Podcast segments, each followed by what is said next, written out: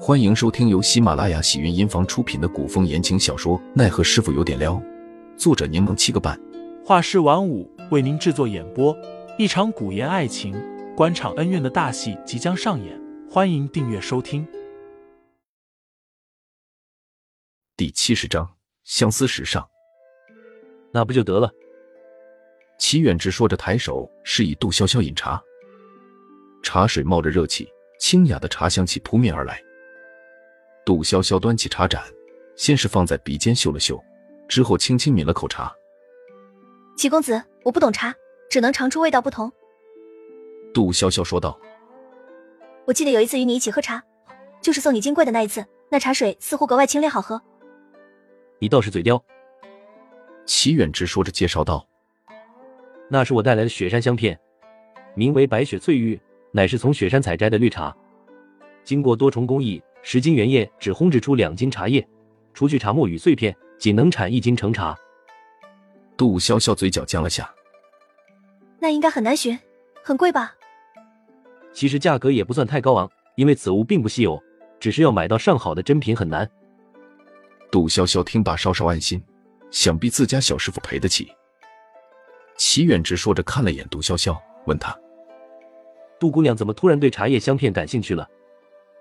杜潇潇说道。那个齐公子，我想问你这样东西，齐远直微微一笑，问我要白雪翠玉，你这人可真聪明，一点就通，跟你说话毫不费劲。杜潇潇扬起笑脸，顺带恭维了下齐远之，但我不白要你的，我只是急用。之后又补充了句。凌寒以后会还你的。面前的少女灵动可爱，那双亮晶晶的眼睛异常讨喜。齐远志忍不住笑着问林兄知道吗？你放心，我绝不赖账。杜潇潇，说着做了个抬手起势的姿势，再三保证道。凌寒一定会还给你的。齐远志那双狭长好看的丹凤眼弯了弯，视线停在杜潇潇皓腕上的那串手链上。杜姑娘，我之前一直想问你，可是已有心上人，且已经私定终生了。齐远志见杜潇潇怔愣的眨了眨眼，忙又道抱歉，我说话过于直接了，是我唐突了。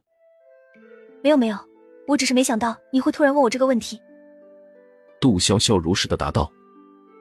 我还未婚配，并没有心上人。”齐远志心里似乎松懈了几分，接着又笑着说你这串手链很好，若你不介意，不如拿这串手链来换。手链，：“杜潇潇看了看自己腕上的那串玉珠，表情有些为难。”这是小师傅送我的生辰礼，转手送人有点不太好。齐远之眼底了然。杜潇潇继续说道而且这手链也抵不上你那白雪翠玉啊！我都问你借东西了，不好再占你便宜。：“没想到杜潇潇并不知道这手链的含义。”齐远之忽然有点同情林寒，他眉眼间满是笑意，说道杜姑娘，这串手链是由上好的白玉制作，质地通透，材质上佳，特别是穿插其间的红色玉珠，可是世间难求。：“杜潇潇摸了摸腕上的玉珠，一脸财迷的问道真的啊？那这个值多少钱啊？可否给我看看？：‘杜潇潇听罢，直接将手伸到齐远之面前，忽然想起男女有别，刚想摘下手链，手掌便被轻轻握住了。’齐远之仔细看着那三颗红色的玉石，点头道应该是相思石，相思石，这石头贵不贵？：‘齐远之放开杜潇潇的手，见她一副财迷的模样，忍俊不禁的答道这玉石很是难寻，自然是比较稀有的。